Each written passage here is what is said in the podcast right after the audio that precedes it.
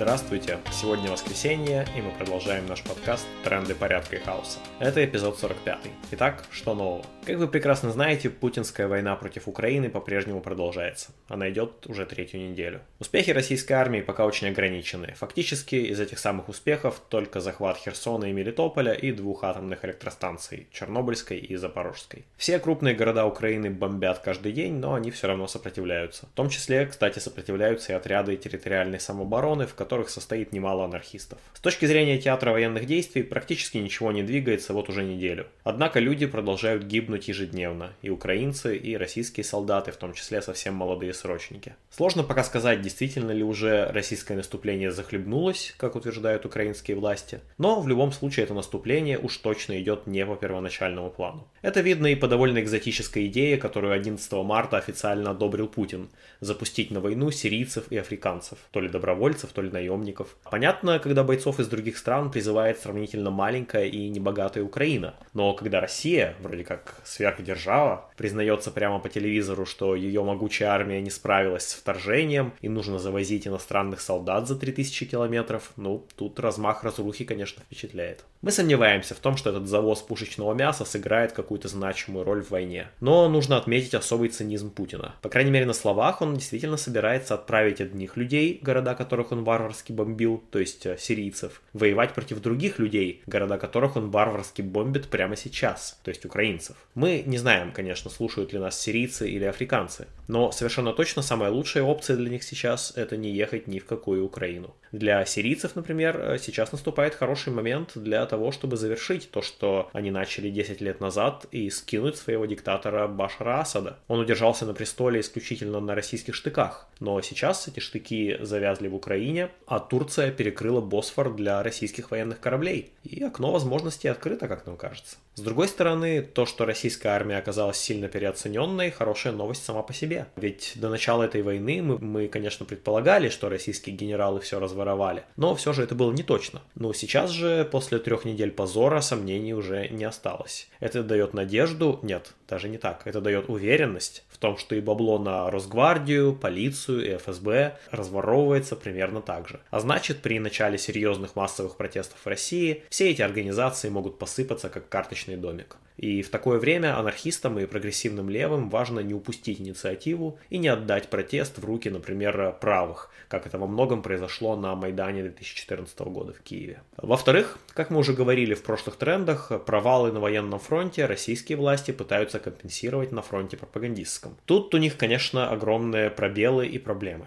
Реально сложно объяснить населению, зачем нужно бомбить вот прямо всю Украину. У многих же там еще и родственники. Поэтому приходится каждый день изобретать все более безумные поводы то ядерную бомбу в киевских подвалах НАТО собирала, то, оказывается, клепали там зловещее биологическое оружие, поражающее только славян. Ну а про так называемую защиту населения так называемых ЛНР и ДНР от так называемого геноцида, кажется, вообще уже забыли. В принципе, так и работает пропаганда. Завалить аудиторию градом адовых утверждений в расчете на то, что хоть что-нибудь да сработает. Ну и еще всех построить буквой Z, конечно. Тоже, кстати, феерическое изобретение, эта буква Z, э, заслуживает отдельного анализа как пример э, пропаганды возможно, как-нибудь мы проведем такой анализ. Конечно, в любом случае, весь этот бред про спецоперацию по денацификации не имеет отношения к реальности. Как и две недели назад, война, которую развязал Путин и его генералы, остается все тем же – захватнической, империалистической агрессией. Кремлевская пропаганда врет, как сивый мерин, пытаясь оправдать своего хозяина. Каналы дезинформации в Европе и США у нее теперь перекрыты почти полностью после закрытия YouTube-каналов Russia Today и прочих помоек. Поэтому теперь ушаты фашизоидного психоза обрушиваются на россиян с утроенной силой. И в этих условиях крайне важно говорить с людьми вокруг, противостоять пропаганде. Мы еще скажем об этом чуть позже.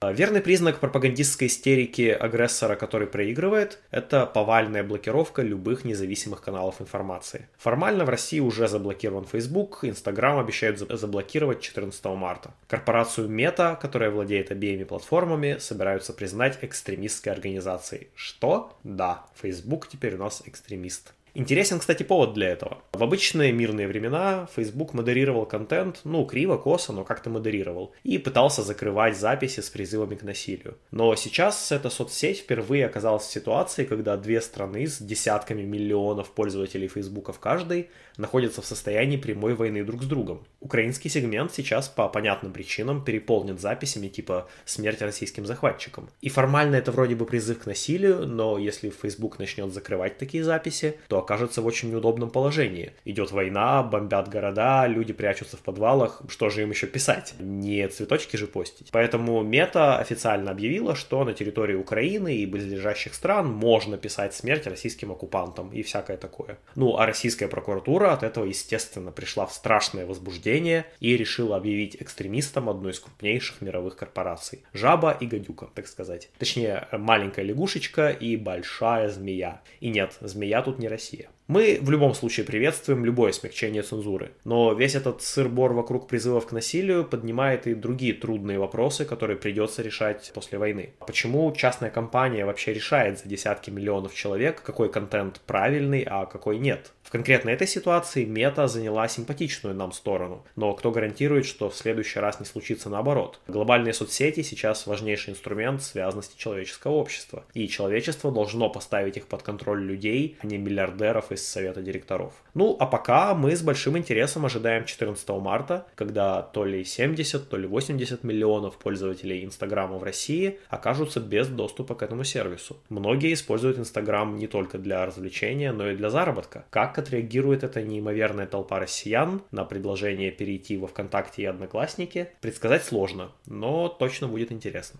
Важная и трудная тема, как сейчас вести антивоенную пропаганду в России, где под запретом и само слово «война», и даже призывы к миру. Уже имеются тысячи административных и около 30 уголовных дел за антивоенные протесты. Видно, что полицейская система захлебывается даже от того не очень большого количества людей, которые вышли на улицы 6 марта. Тем не менее, испортить жизнь конкретному человеку этот механизм безусловно может. Так что нужно быть готовым к репрессиям, задержаниям и допросам. Не бойтесь, прочитайте рекомендации анархических Политического Черного Креста, Агоры, ОВД-Инфо и других полезных организаций. Ссылки смотрите в описании видео. Ни в коем случае не давайте силовым органам никакой информации о других людях. 51 статья Конституции «Ваш друг». В этих условиях для анархистов нет какой-то одной победной тактики антивоенных акций. В зависимости от ситуации в конкретном городе, присоединение к уличным протестам может быть главной активностью, а может наоборот лишь привести в тюрьму. Совершенно точно необходима антивоенная агитация. Листовки, граффити, стикеры и так далее. Нужно также разговаривать с людьми, доносить до них точки зрения, отличающиеся от официозной пропаганды. Фактически мы должны заново сформировать слой активных людей, критически относящихся относящихся к власти. Мы очень рекомендуем справочник для антивоенных споров в семье и на работе от студенческого журнала Докса. Смотрите ссылку в описании видео. Кроме того, вполне возможно и возвращение к тактикам советского времени, к языку иносказаний и фиги в кармане. Например, историк на уроке в школе или на паре в университете может очень подробно рассказать о конце Первой мировой войны и революции в России февраля 1917 года или о том, как Гитлер оправдывал аннексию европейских стран. Ну а параллели школьники и студенты легко проведут сами. Кроме того, мы должны также мыслить политически и не быть просто против войны. Абстрактно-пацифистская позиция, конечно, привлекательна с чисто гуманистической точки зрения, но не очень осмысленно в долгосрочной перспективе. Допустим, Путин сейчас прекратит войну и выведет войска. Ну, например, потому что фронт окончательно развалится и все дезертируют. Станет ли лишь от этого в России более свободно? Вряд ли. Скорее наоборот, озлобленный Кремль начнет бомбить Воронеж, так сказать, еще сильнее.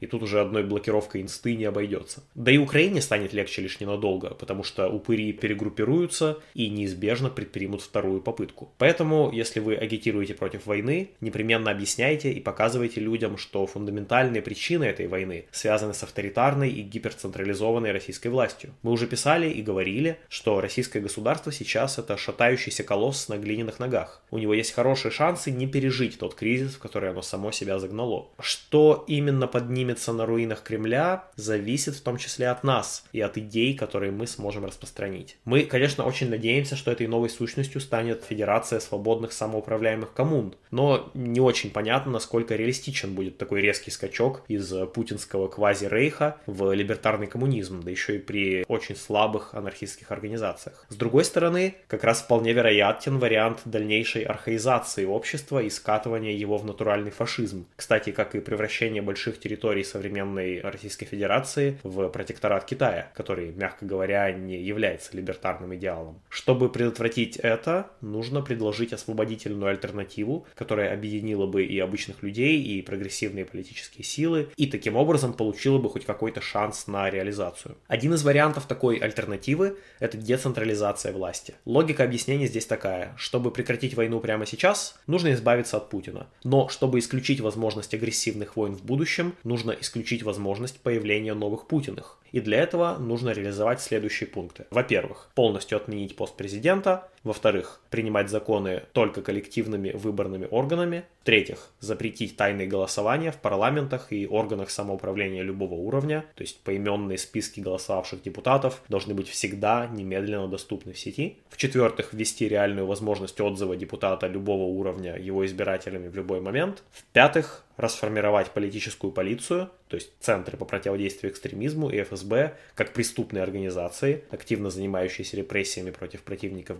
действующей власти, включая убийства и фальсификацию уголовных дел. И, в-шестых, полностью отменить закон о противодействии экстремистской деятельности и соответствующие статьи Уголовного кодекса. Подробнее об этих предложениях смотрите в описании видео. Но самое важное здесь это именно отмена поста президента, превращение страны в парламентскую республику как первый важный шаг к децентрализации. На протяжении многих веков власть в Российском царстве, Российской империи, СССР, Российской Федерации была сосредоточена в руках одного человека. Никакой особенной пользы людям это не принесло. Власть развращает, и опасность скатывания в диктатуру слишком велика. А вот коллективное принятие решений, пусть даже не идеально анархистское, размазывает власть более равномерно и способствует публичной дискуссии и прозрачному обсуждению. Конечно же, потом нужно будет бороться и против этого парламента, и против любого государства за дальнейшую децентрализацию. Конечно, будет много грязи, которая всегда сопровождает буржуазную демократию.